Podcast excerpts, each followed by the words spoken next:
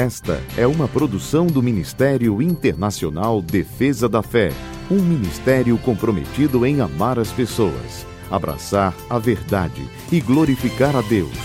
Para mais informações, acesse defesadafé.org.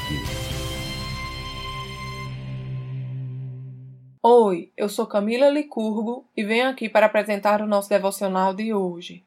A palavra de Deus nos diz em Salmo 68, verso 20: O nosso Deus é Deus que salva, ele é soberano, ele é o Senhor que nos livra da morte. Todos os povos, de todas as línguas e de todas as nações têm acesso à salvação através de Jesus Cristo. Ela está disponível para todo aquele que desejar. Quando entregamos a nossa vida a Jesus e fazemos dele o nosso Senhor e Salvador, nós alcançamos a salvação. O Pai enviou seu Filho Jesus para que, através do sacrifício por ele realizado na cruz, pudéssemos reatar o nosso relacionamento com Deus. Através de Jesus, nós temos acesso a um relacionamento de pai e filho com o nosso Criador. Em Cristo Jesus, somos enxertados na família de Deus, passamos a ser filhos do Todo-Poderoso. Mas o que representa ser filho do Deus Altíssimo? Ser filho de Deus representa ter uma vida de comunhão com o nosso Criador e experimentar um pouco do reino de Deus aqui na terra. É ter uma vida plena e cheia de sentido, desfrutando de um amor imensurável que nunca nos abandona.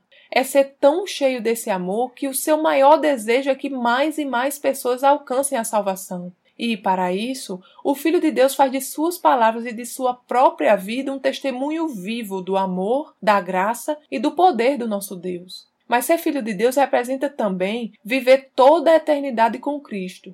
A nossa aliança com o Pai através de Jesus nos garante vida eterna com Deus, e nada, nem ninguém, pode nos separar do seu eterno amor. Somos eternamente dele e estaremos eternamente em sua presença. Não há nada que possa nos separar do nosso Pai. Nem mesmo as garras da morte são capazes de colocar um fim em nosso relacionamento com Ele. Deus é eterno e nós, seus filhos, estaremos eternamente em Sua presença. Vamos orar? Pai querido, muito obrigada pelo seu maravilhoso amor e por tão grande salvação. Obrigada, Pai, porque nada nem ninguém pode me separar de ti.